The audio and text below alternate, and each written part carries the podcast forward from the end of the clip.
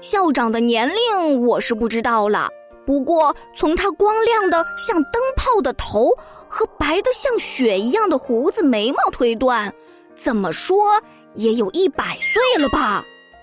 虽然校长看起来瘦的一阵风都能把他吹走，而且又总是一副笑眯眯的和蔼样子，但是却没有一个学生敢惹他生气，因为伊扎伊老师曾经给我们透露过。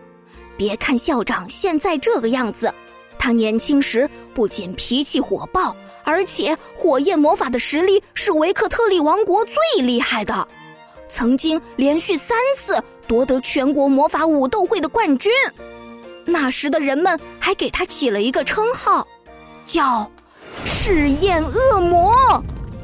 呃，光是听到这个称号，我就浑身打冷战。还有。老妈也跟我说过，布雷泽校长是王国里唯一一个征服了巨木丛林的人。要知道，那可是维克特利最危险的地方。巨木丛林在王国的最北面，面积比十个奥苏维小镇还大，里面全都是上百米高的大树，树叶遮天蔽日。白天连太阳光都照不进来。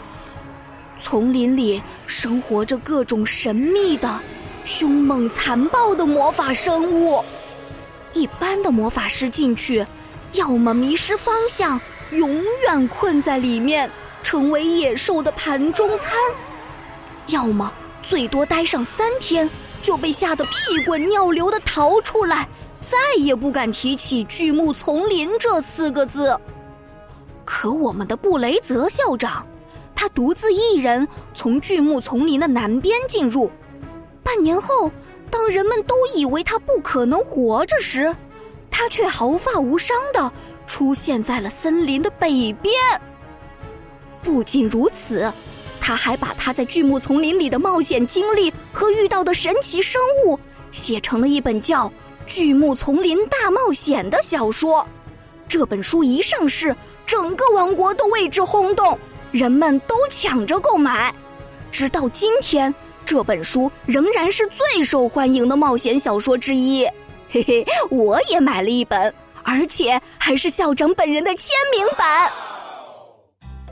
我还是很尊敬我们校长的，因为我的偶像大魔法师乔伊西罗就是他教出来的，还有我老妈。也是他的学生，虽然他现在已经不给学生们上课了，但是只要遇到困难，都可以去找他，他一定会想办法帮你解决的。